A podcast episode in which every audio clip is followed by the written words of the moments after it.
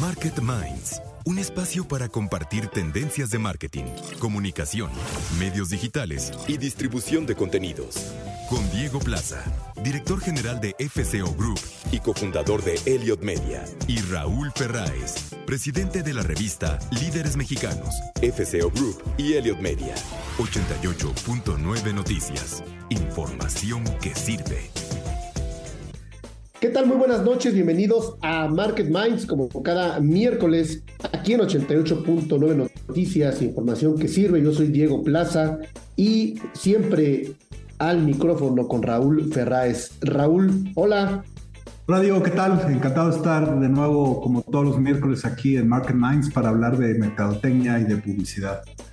Fíjate que eh, todos eh, bueno, no sé si todos, no voy a generalizar, pero es una práctica común que las personas, sobre todo las audiencias más jóvenes, usan ciertos filtros en sus redes sociales para, vamos a llamar, modificar, matizar desde lo que es su concepción estética muy personal de cada quien, pero al final no terminar siendo real en cómo te presentas en las redes sociales. Y me parece que eso también debe de tener su propio antídoto, es decir, al usuario que lo ve con filtros, pues debe de saber que tiene filtros. Y debe de decir, esa persona no es así, está usando filtros. Eh, pero bueno, porque es parte de una normalidad hasta cierto punto. Eh, pero, pero sí es verdad que los filtros terminan por eh, pues ayudar también a mejorar, pues a lo mejor algo que no aceptas de ti, que no te gusta de tu físico, de tu cara, de tu piel. Pero pues yo pienso que es eso, un filtro. Eh, sin embargo, pues eh, eh, la última campaña de Dove, esta marca de, hidratación, creme cosmética de Unilever, lanzó una campaña para darle la espalda, digamos, a este uso de filtros, en particular uno que se llama Bold Glamour y que es muy usado en TikTok eh, un TikTok que se ha descargado más de 16 millones de veces desde su lanzamiento. Y, el proyecto de Dove eh, es eh, Turn Your Back, ¿no? Y tiene que ver con afirmar que ningún filtro debería de decirte cómo mirar, ¿no? Y cómo apreciar el mundo y cómo apreciar a las personas. Muestra a las mujeres alejándose de la cámara, de la cámara. Y es un poco como también decir,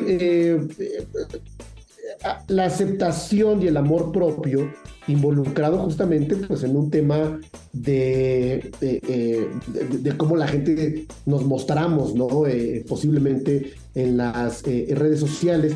Pero tengo que comentar que en particular esto me genera un poco de, pues no sé si de conflicto, Raúl, porque justamente ahora que estábamos en, en South by Southwest, en este festival de Austin, Texas, yo veía en particular pues una conversión anunciada donde pues estaban eh, varios eh, CEOs y CMOs de varias compañías, entre ellos en particular lo que tiene que ver con eh, Unilever, y justamente había una conversación clara sobre una campaña de Dove en el cual alentaba el uso de la creación de avatars para presentarte en las nuevas plataformas de metaverso o en nuevas plataformas de comunicación y quizá construir una imagen de ti en un nuevo lugar. Y yo no sé si eso también es parte de no... Obvio que tienes que representar de alguna manera, pero no sé, me genera un poco de conflicto esto. ¿Tú qué piensas? Que sí, sí, sí. Además, te voy a decir una cosa, Diego. Yo creo que esto de o sea, hay, hay, y nosotros hemos hecho esos estudios mucho ya en Elliot y con la audiencia de Elliot. O sea, las redes sociales sí están causando un problema emocional en las audiencias eh, que están tan conectadas a las redes sociales, porque es, es evidente que las personas solo suben eh, o la mayoría de las personas solo suben las cosas positivas que les pasan. Entonces, cuando tú eres alguien que está viendo la vida de alguien a través de una pantalla eh, de, posteos muy eh, pequeños, digamos, o muy eh, instantáneos, ¿no? De un momento. acabas teniendo una sensación de que esa persona es completamente feliz, que tiene, que hace mil cosas súper guau y que y, eso genera de una forma natural y no es algo eh, o sea, es una cosa muy natural del, del, cerebro humano. Eso genera un nivel de frustración un nivel de decir, este, este hombre, esta mujer, este chavo, esta chava es súper feliz, le va súper bien, hace cosas súper padres, súper interesantes, está en un concierto y mañana está en un viaje. Pero, pero eso, eso está generando un problema emocional gravísimo en las audiencias. Entonces, esto de los filtros todavía es un paso más allá, ¿no? De, de al final no, o sea, cuando estás, o sea, eh, es como querer engañar a una audiencia, es como querer mostrar algo que no eres, pero ya se volvió tan, tan grueso el tema de que tengo que demostrar en mis redes sociales que soy el más guapo, la más guapa, la más feliz, la que más viaja, la que mejor come, la que, o sea, que ya se volvió en un tema, no sé si a ti te pasa, el otro día fui a una fiesta y me enojé, hasta me enojé, Diego.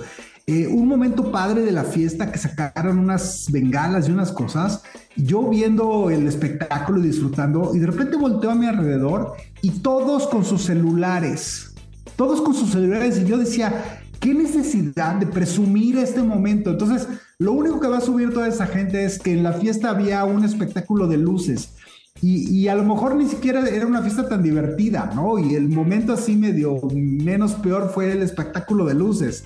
Pero ya porque subiste eso, todo el mundo piensa que era la fiesta, que está súper contento, que el espectáculo de luces, wow.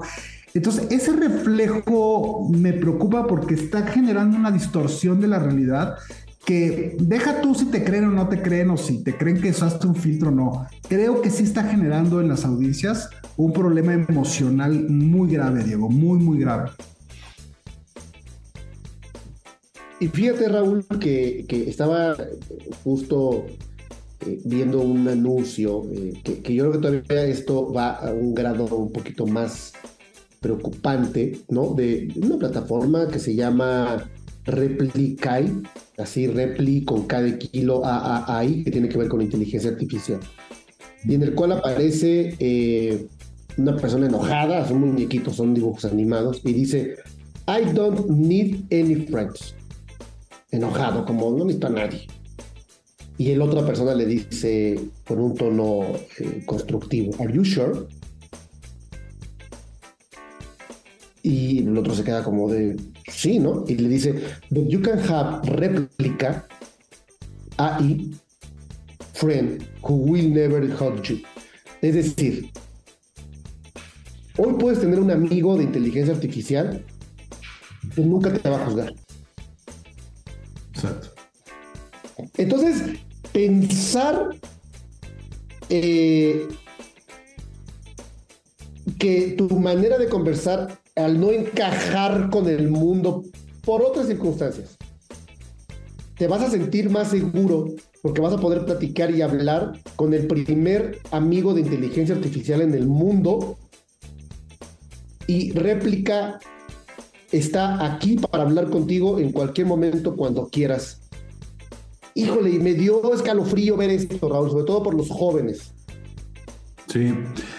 Sí, la verdad es que sí está bien grave, digo, creo que habrá que, tal vez deberíamos, ¿sabes qué?, de entrevistar en algún programa futuro a algún psicólogo o a un terapeuta en la parte de jóvenes, porque yo creo que sí estamos viviendo, y, te voy a decir una cosa, no, quiero hablar mal de TikTok, pero creo que eh, sí ha contribuido muchísimo TikTok a este juego de hacer que hago que soy feliz, o sea, hacer que engaño a, la gente que me ve con tal de presumir algo que no soy.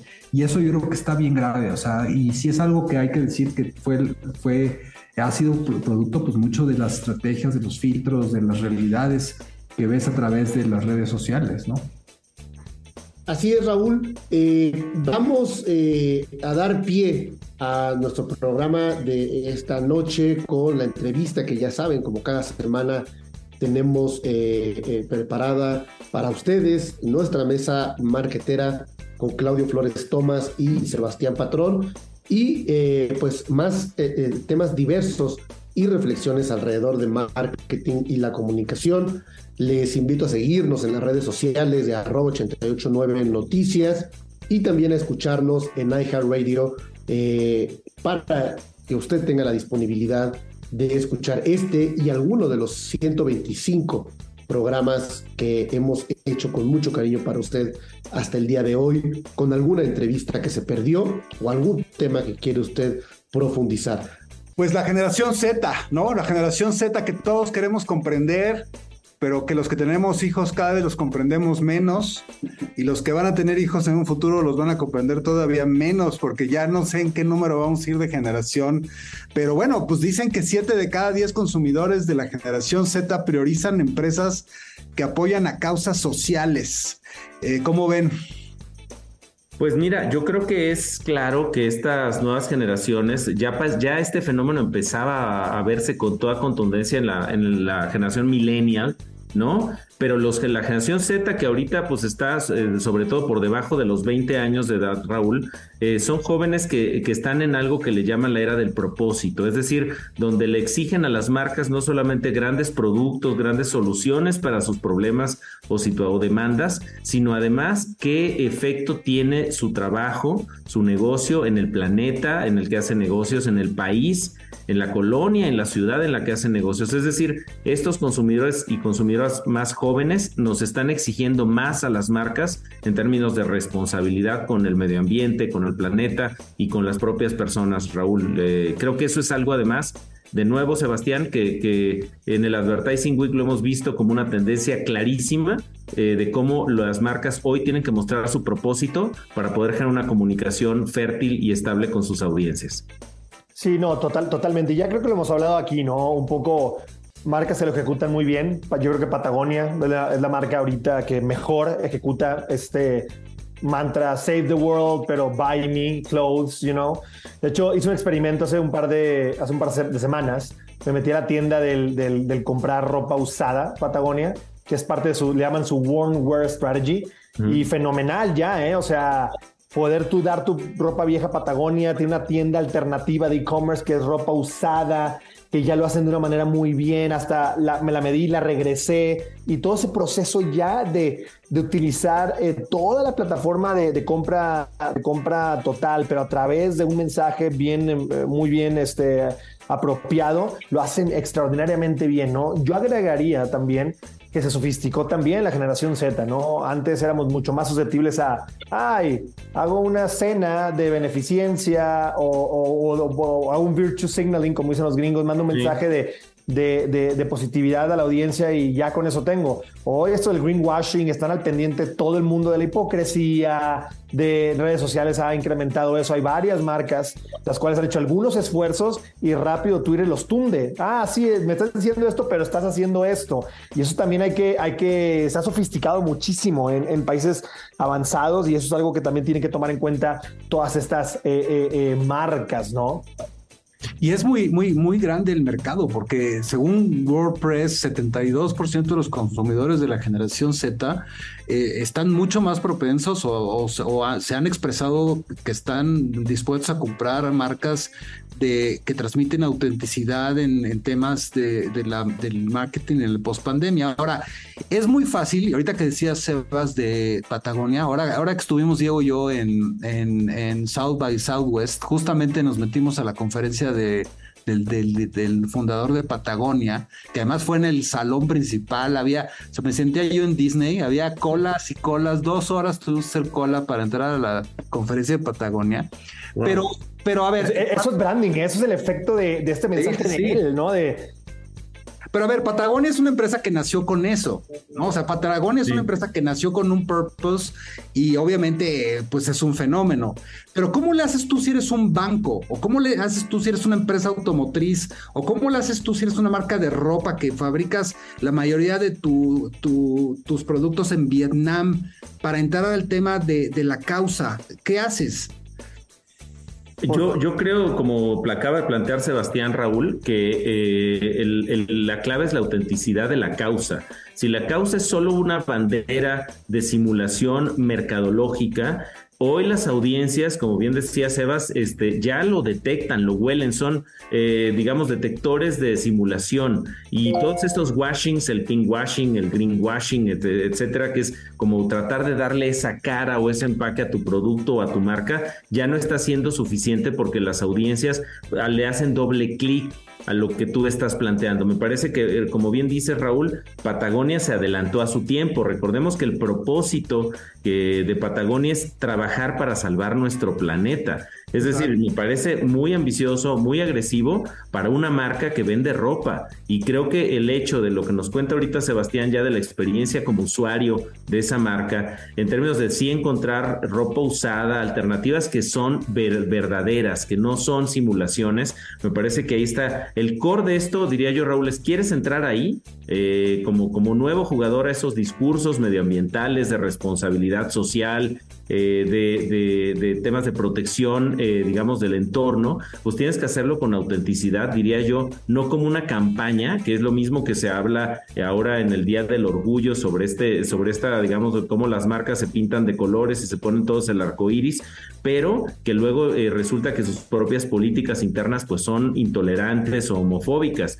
Y me parece que ahí está la clave en esto que ustedes dos están señalando, Raúl y Sebastián. ¿Quieres entrar a la era del propósito? Tienes que entrar con un propósito honesto, verdadero y auténtico. De hecho, para mí eso es interesante de, Es un juego, hablando de tácticos, porque la estrategia creo que la tenemos clara, ¿no?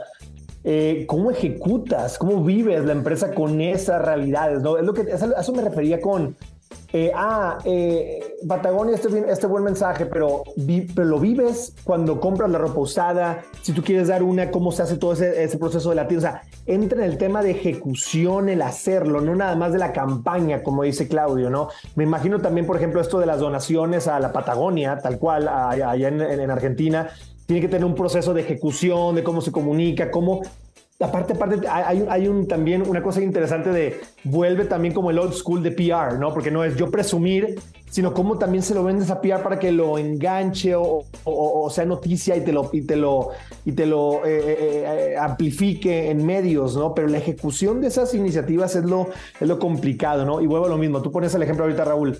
Bueno, ¿cómo Sara va a poder subirse a esto? Pues no sea a través de mensajes ni, ni creativos, es un proceso de, o sea, un proceso de conversión del modelo de negocio. Literal, literal, y eso es, lo complejo o lo retador que yo veo para pues estas empresas, ¿no? Al final de cuentas es, parte, parte del vivir, no solamente hacer el virtual signaling, repito, como dicen los, los estadounidenses, ¿no? Y, y, si fueras un negocio pequeño, a ver, pensemos en una, en una microempresa en una tienda en la Condesa o en alguna ciudad de provincia o eres eh, una microempresa, un empresario que pone aluminio o que vende vidrio, ¿cómo le haces para entrar al tema del propósito? ¿O ahí ni vendría el caso? No, no, bueno, yo, yo te diría algo, si me permites, Claudio, eh, ahorita iniciar. Yo creo que al contrario, ellos lo tienen más fácil porque ellos no tienen los procesos establecidos. De hecho, su posicionamiento inicial de alguien chico es esa oportunidad de, pues es lo que los startups tienen cuando compiten contra los incumbents, ¿no? Desde el principio, porque todo, ahorita hablaste de Patagonia. Patagonia, eh, aunque empezó así, hasta hace 10 años, 8 años empezó a ser que coincidió con que la tendencia fue para allá y explotó, ¿no? Pero alguien nuevo puede comenzar con ese, a ver, es que te puedo poner varios ejemplos. O sea, tú puedes empezar ahorita una empresa de, no sé, un restaurante. Un, restaurante. Un restaurante. ¿Cuál es la tendencia ahorita eh, eh, que viene fuerte en Estados Unidos? Seed oils. El canola oil. De hecho, hay una aplicación ahorita que es de las más bajadas en Estados Unidos, que es un mapa de restaurantes que no cocinen con aceite de canola o de palma. Tú puedes empezar desde el principio a abrir tu cocina en la Condesa con esa ese, ese proceso que, a ver. Yo no lo veo, ¿eh? Yo no veo ningún restaurante, no me viene ahorita a la mente ningún restaurante en México de cadenas mexicanas que traigan algún discurso así de causa? Bueno, yo, yo, yo no encuentro. Y en Estados Unidos ya hay aplicaciones para encontrar esos restaurantes, esas tendencias, que, es lo más linkeado ahorita a, enfermedades del corazón, ¿no? Entonces, a lo que voy es, un restaurante que va empezando puede empezar con esos procesos, esos precios eh, desde el principio, ¿no? Y, mira, yo una idea más que coloco ahí en los segunditos que nos quedan, Raúl Sebas, que sí coincido con Sebastián en que es muy fácil para unas empresas, para las empresas pequeñas. Imagínate un restaurante, Raúl, que lo que hace es te regala pequeñas bolsas de composta con todos los desperdicios que procesa de la comida y entonces entrega también composta para que tú puedas ponerle a tus plantas o incluso detallitos que son quizá bobos, pero ¿qué es esto que hemos visto en, algunas tiendas que empiezan a poner, por ejemplo, eh, eh, platos de agua para, la, para las mascotas que llegan los animales? Es decir, que llevan los clientes a sus animales y mascotas. Es que el propósito también tiene que ver con cómo tratamos al planeta, a los otros seres humanos te diría yo incluso hasta la parte vegetal. Y yo, yo, te, cerraría hay segundos de esto es lo que se conoce como el, famoso Founders Dilemma. ¿Por qué el innovador chico puede eh, eh, eh, entrarle mejor a esto? Porque el innovador grande tiene el cash cow, que cambiarlo es, es, es, es con pelea directamente con la innovación nueva, me explico. Por eso, y por eso empresas nuevas agarran esa oportunidad, porque es complicadísimo cambiar procesos, vender internamente esta nueva tendencia. Coca-Cola para llegar y decir, vamos a sacar Coca-Cola sin azúcar. O sea, imagínate la conversación interna que tuvo que haber de años de esa tendencia, cambiar procesos, comprar proveedores para poder cambiarla, ¿no? Muy bien, pues interesante, hay que buscar un propósito y bueno, pues gracias como todos los miércoles por estar en nuestra mesa marquetera. Y como cada semana, Siempre tenemos la conversación eh, con una historia de liderazgo, no solamente eh, es natural desde el punto de vista personal y lo que son eh, capaces de desarrollar e inspirarnos los estrategas que están detrás de las marcas, sino también la historia de una marca y de una compañía y de un desarrollo exitoso como lo es en este caso Mailboxes, que es una compañía que seguramente eh, eh, quienes nos escuchan hemos o consumido o visto alrededor evidentemente de la cadena logística de nuestra vida diaria. Y por eso es importante que también veamos quién está detrás de esta historia.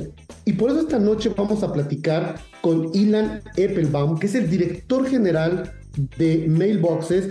Y me parece además que cuando hablamos de logística, cuando hablamos del momento actual en el que el comercio electrónico y en consecuencia las entregas de una aceleración digital que hubo en los últimos años, pues ha llevado también a una eh, aceleración del proceso de entrega y comercio que tiene que ver evidentemente con la logística, que tiene que ver con la mensajería, que tiene que ver con la velocidad de los centros de distribución, que tiene que ver justamente con la movilidad de los productos. Y por eso vamos a hablar hoy de la relevancia justamente en el 2023 de la logística en el mundo y en nuestro país. Y por eso esta noche vamos a platicar con Ilan Eppelbaum, director general de Mailboxes. Hola, Ilan, buenas noches, bienvenido a Market Minds. Diego, buenas noches, un gusto estar aquí contigo, gracias por la invitación. Eh, Ilan, vámonos por el contexto eh, principal para quienes nos escuchan. ¿Qué es Mailboxes y cómo opera en nuestro país? Muchas gracias, Diego. Eh, bueno, Mailboxes, etcétera, es una compañía multinacional que nació hace más ya de 40 años en San Diego, en Estados Unidos. Hoy en día la compañía tenemos ya más de 1.800 sucursales a nivel mundial y en México con una presencia ya de más de 65 tiendas. Y a lo que nos dedicamos nosotros es a ser consultores en logística. Nosotros, Diego, somos intermediario entre el cliente final y las paqueterías. Esto lo hacemos a través de nuestras tiendas, en donde tenemos diferentes alianzas con las principales mensajerías y paqueterías. Y con esto ofrecemos nuestra gama de alianzas y servicios a todos nuestros clientes, ya sea clientes en el mostrador o incluso clientes corporativos que tengan necesidades de hacer mensajería o paquetería, ofreciéndoles todas las opciones con las que contamos. ¿Desde hace cuántos años, repíteme, eh, operan en nuestro país? Porque es una marca que yo identifico, eh, como dices, a pesar de ser un intermediario, a veces uno no identifica con claridad a las empresas que son intermediarias, pero yo sí he visto en muchos lados eh, las sucursales en, las plazas comerciales o en algún punto en las ciudades. ¿Cuánto tiempo llevan en México? En México tenemos ya más de 20 años, que fue cuando empezamos este, con la licencia maestra de la compañía. Como decía, la compañía tiene ya más de 40 años, pero ahora sí que ha sido un camino muy interesante en estos ya casi más de 20 años en, México, en presencia con, en más de 20 ciudades, como bien lo mencionas ahorita, en diferentes ciudades de la República Mexicana. Increíble. Platícanos, eh, eh, ¿qué son los servicios eh, for party logistics? O sea, ¿cómo se lo explicamos a quienes nos escuchan? ¿Cómo justamente logramos que, lo entiendan quien no sabe nada de logística y cómo funciona este concepto, Ilan? Claro que sí, Diego. Pues bueno, un 4PL o 4PL, como, como bien es conocido en el, en el sector de la logística, para explicarlo en sencillas palabras, somos operadores logísticos que damos nuestro servicio desde el almacenaje del producto, embalaje del producto, desde ayudarle a nuestro cliente a hacer la selección de a través de qué mensajería se va a mover, qué paquetería y sobre todo algo muy importante que hacemos es dar seguimiento y rastreo a que cada envío pueda llegar en tiempo y forma al destino final. Uno de los retos que siempre hay en la logística no es hacer el envío, Diego, es cuando el cliente tiene alguna incidencia o algún problema y está ya cansado de hablar directamente con un chatbot o con una grabadora que le contesta directamente en la mensajería, ahí es en donde hacemos la magia nosotros y a través de nuestro expertise y nuestros contactos hacemos que se resuelva la incidencia siempre anticipándonos con, con, todo este tipo de cosas. Y ahorita estamos hablando justo de una historia, eh, quizá de un consumidor eh, en lo individual que eh, accesa a, un servicio de logística y mensajería, pero a nivel empresarial, ¿ustedes están en la cadena B2B también generando ese tipo de valor o solamente en la parte del consumidor final? Por supuesto, Diego, y excelente pregunta. El 90% de nuestras operaciones son B2B. O sea, estamos hablando que el 90% de nuestros clientes son B2B, como bien lo dices, empresas que tienen la necesidad de vender de un producto, de hacer llegar algún paquete a algún cliente o algún proveedor. Y el otro 10% de nuestros clientes es el cliente que llega a nuestro mostrador. Para todos estos clientes corporativos y clientes también eh, particulares, Diego, contamos con una tecnología que desarrollamos de 2017, en donde tenemos una plataforma donde tú te metes desde tu casa o desde tu oficina y desde ahí tú puedes escoger y cotizar con las diferentes mensajerías e incluso puedes imprimir ya la guía para que solo la pegues en el paquete y nosotros pasemos por ella. Entonces esto, la tecnología nos ha hecho llegar a una cantidad de clientes muy importante en los últimos años que tienen la necesidad no nada más de, mandar algo, sino incluso de vender algo en, un, e-commerce con integraciones en carritos como lo puede ser Shopify o WooCommerce, que son estos famosos carritos o plataformas en donde últimamente las páginas de Internet se han desarrollado. Integramos nosotros a todos esos comercios a nuestra plataforma para que puedan tener una visibilidad completa de cotización y de dónde están cada uno de sus envíos. Hay, una, hay una parte que, comentaba yo al principio. Estamos platicando con Ilan Eppelbaum, director general de Mailboxes, etcétera. Y ahorita me explicas lo de etcétera. es muy curioso. Claro. Hombre. Sí, sí, eh, sí. Sí hubo un crecimiento exponencial durante la pandemia y ahorita que hablamos también de, de, de, B2B, de clientes corporativos, que tuvieron que acelerar el envío de sus productos y sus entregas justamente con esta realidad. Aquí nos tocó ver, por ejemplo, eh, historias, por ejemplo, como Best Buy, eh, que cerró durante ese periodo de tiempo. Y antes de que cerrara, nosotros platicábamos con ellos aquí en Market Minds sobre ¿Cómo, en ese momento tenían que adaptarse a que los 10 mil metros de piso de venta, 5 mil se convirtieron en un centro de distribución porque tenían que reaccionar rápidamente a entregar rápido y no estaban preparados.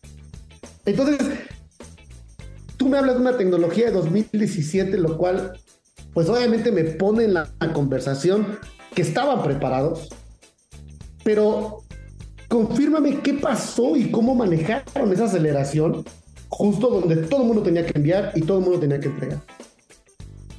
Excelente, pues mira, me hace, me hace remontarme a, tres años atrás, ya increíble cómo pasa el tiempo.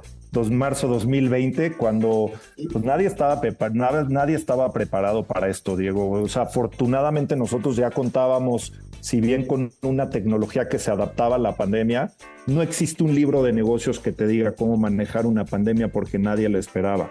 Para sintetizarlo, sí te puedo decir, la pandemia, y como bien lo comentabas tú, fue un parteaguas muy importante. A ver, te quiero hablar también fueron meses, marzo, abril, fueron meses de mucha incertidumbre en donde no sabíamos qué iba a pasar y sobre todo nosotros, al ser una compañía multinacional en donde nuestra central está en Milán, eh, tenemos presencia en, eh, en, países asiáticos y nos venían platicando lo que se venía, pues sí, sí esperábamos una catástrofe, te soy honesto, la verdad. Marzo y abril fueron meses muy complicados, pero a partir de mayo 2020, Diego, esto se disparó de una forma que nadie estábamos listos. Te estoy hablando que nosotros al ser una compañía multinacional o incluso nuestros aliados comerciales que cotizan en bolsa, nadie estábamos listos para que se duplicara el volumen como empezó a partir de mayo 2020. O sea, ahorita tocas un punto muy importante, por ejemplo, el caso de Best Buy, ¿no? Best Buy, al ser una compañía americana, pues bueno,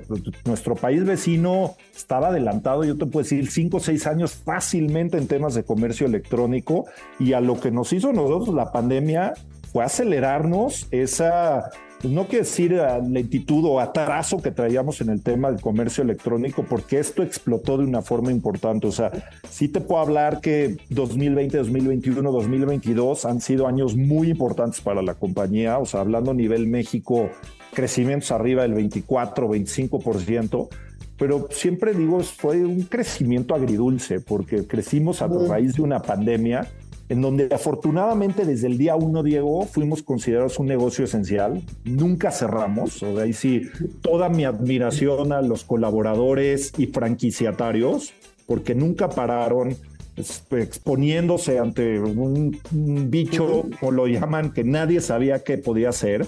Entonces, sí fue un parteaguas muy importante porque, como decías, gente que no estaba en comercio electrónico, no le quedó otra opción más que subirse al canal de comercio electrónico y pues eso hizo que nuestro volumen se disparara de una forma muy importante y llegando a resultados que nunca en años anteriores habíamos tenido. Y ahora el gran reto de cómo estabilizas y construyes ya en este momento con todas las variables nuevamente puestas en la mesa cuál es la tendencia 2023, 2024. Eh, ¿Qué estás viendo tú? ¿Cuánto de ese crecimiento llegó para quedarse? ¿Y qué estás viendo finalmente en la normalización ya de la logística en el mundo y en México?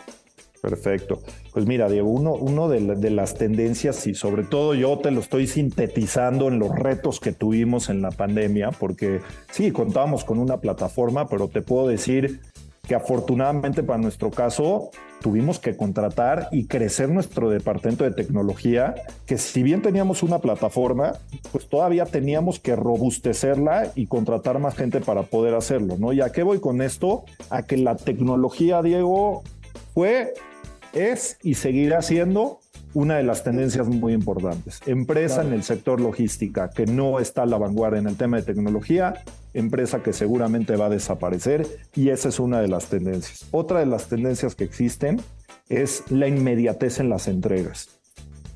Nosotros sabemos y estamos acostumbrados a recibir nuestros paquetes de forma terrestre de tres a cinco días, eh, vía aérea, día siguiente, ya cada vez la gente no quiere esperar un día, la gente que lo quiere en cuestión de minutos, en cuestión de horas. Entonces, desde hace unos años hicimos una alianza con una empresa para garantizar entregas en menos de dos horas. Entonces, la inmediatez y la velocidad con la que se entreguen los productos va a ser, y bueno, ya es y va a seguir siendo una de las tendencias. ¿Por qué? Porque mucha gente que esté en el comercio electrónico cree que si vende celulares es solo vende y manda el celular. No.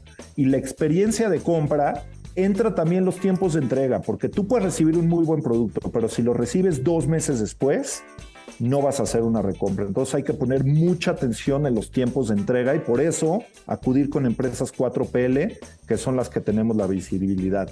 Y tercero y último, muy importante de las tendencias que vienen, es la logística verde. ¿Qué quiere decir la logística verde? Todos esos autos que no contaminen, toda esa logística o incluso a los almacenes que utilicen material para reciclaje. O sea, ya vivimos en, una era en donde ya es un factor muy importante el tema de cuidar el medio ambiente y por ahí vamos a ir viendo también mucho de la logística que va a venir en los próximos años. Y, dices bien este, este, esta inmediatez. Eh, el otro día entrevistábamos aquí a nuestros amigos de Mercado Libre, ¿no? Y, y, analizábamos esta campaña que tienen ahora, ahorita. Ya no mismo día, ya no hoy, ahorita. Y por eso está construyendo esta nueva campaña. Y también el otro día leía yo sobre este furor casi adictivo, Ilan, que está generando el tema, eh, obviamente hacia el consumidor final, envíos gratis casi es el factor para comprar, comprar, comprar. Envíos gratis, compro, envíos gratis, compro. O sea, sobre todo en los Estados Unidos, estaba leyendo sobre eh, casi una especie de detonante adictivo de lo que significa envíos gratis. Aunque esté cargado en el monto, eh, pero esa está generando, y todo eso tiene que ver con esta revolución logística de la inmediatez de la que has estado eh, platicándonos. Eh, Ilan, se nos acaba el tiempo. Eh, hay muchos temas que me gustaría seguir platicando contigo. Te propongo que regreses con nosotros eh, en otra entrevista, en otro espacio aquí en Market Minds, pero por lo pronto es bien interesante que la gente conozca en los eslabones de las diferentes cadenas, vamos, de servicio, y en este caso de logística, suministro, mensajería, eh, quiénes están ahí, quiénes son los líderes, email boxes, etcétera, es definitivamente una marca que desde hace 20 años en México, 40 años en nuestro país, pues ha marcado un liderazgo sobre todo para hacer que las cosas funcionen y que funcionen bien y que a veces el consumidor final pues no se imagina, ¿no? Eh, todo lo que hay atrás, toda la tecnología, toda la logística, uno simplemente recibe y punto, ¿no? Entonces, te felicito, Ilan, por tu trabajo, eh, por este liderazgo como director general de Mailboxes, etcétera, la relevancia de los servicios 4PL en el 2023. Ilan, muchas gracias por platicar con nosotros. Gracias a ti por el tiempo, Diego, y de verdad se fue muy rápido, así que con mucho gusto platicamos nuevamente. Yo te busco nuevamente, tengamos una parte 2 de esta entrevista porque hay muchos temas más que platicar. Ilan Eppelbaum, director general de Mailboxes, etcétera. Y aún tenemos muchos temas que compartir con ustedes, eh, entre los cuales seguro tú te vas a ir con todo, eh, que eres un amante eh, y, patriota, diría yo, de la marca Apple.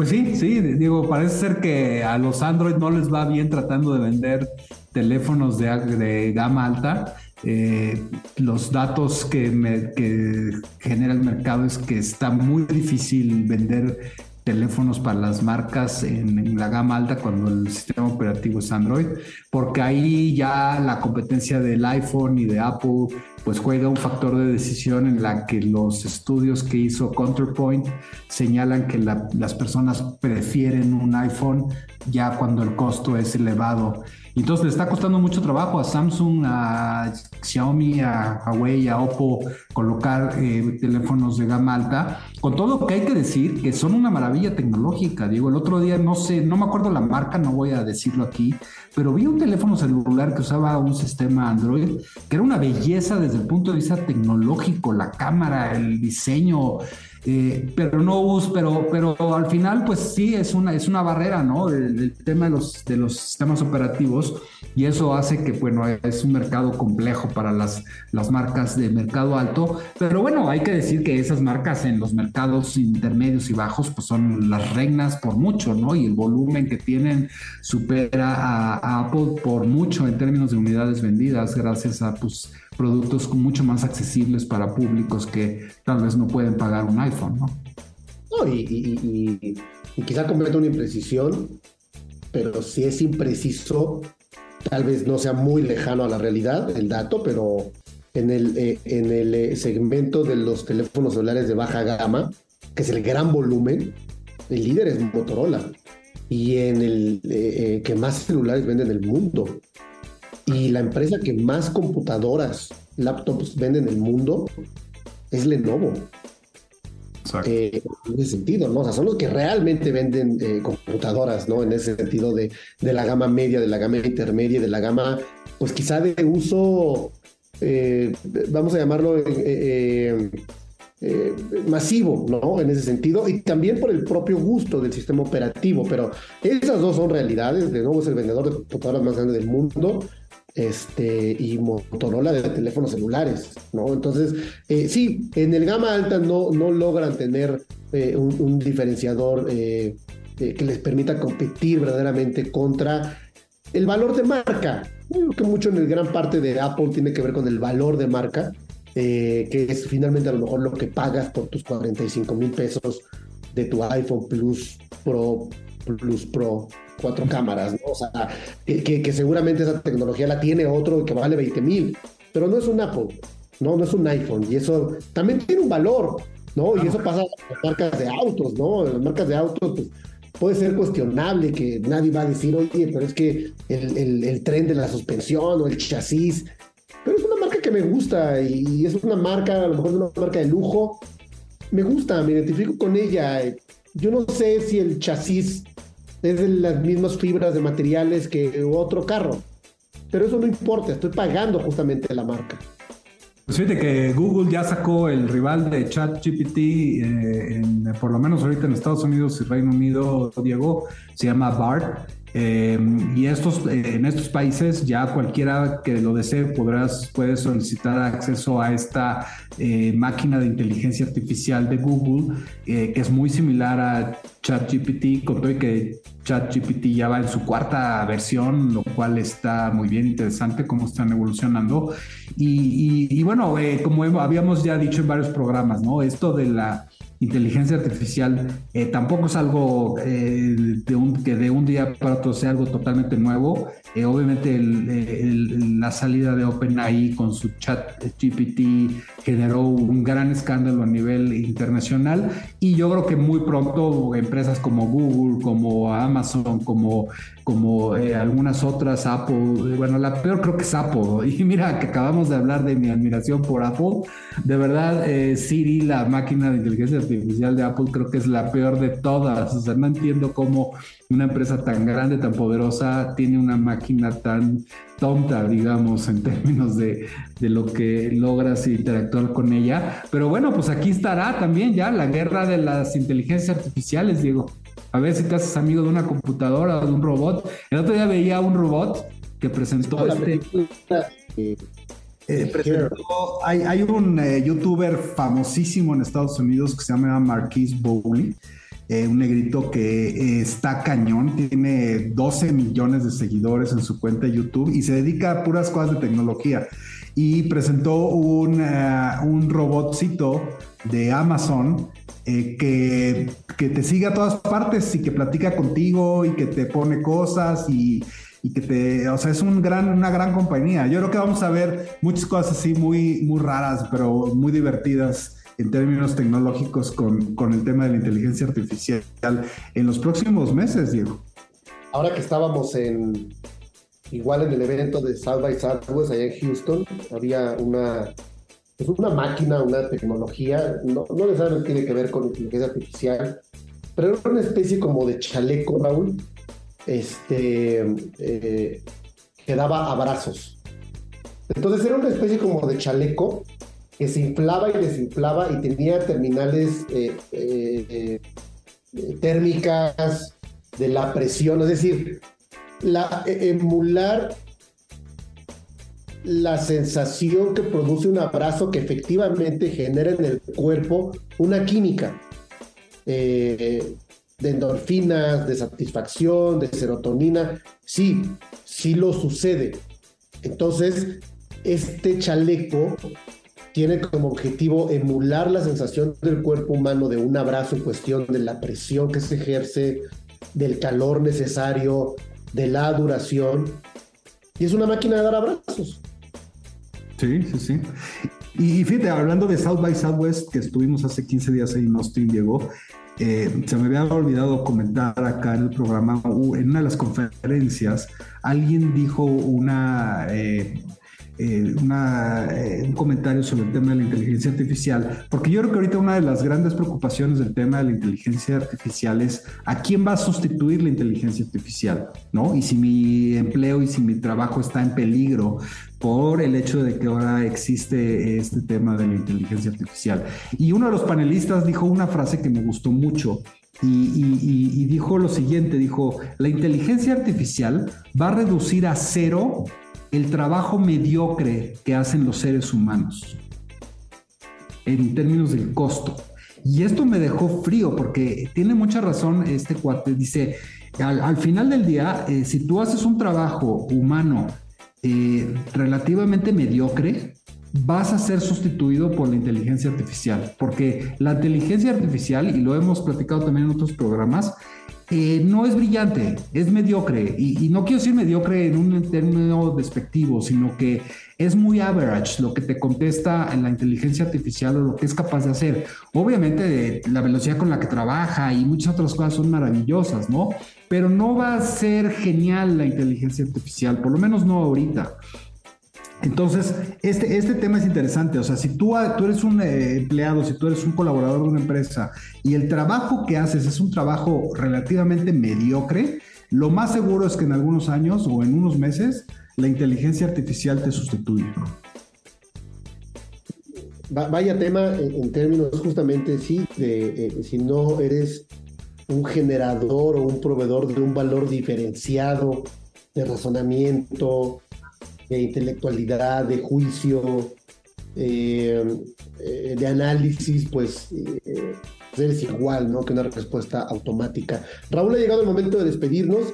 Nos vemos la próxima semana aquí en punto de las 9 de la noche en 88.9 Noticias para dar paso a un nuevo programa de Market Minds. Buenas noches a todos.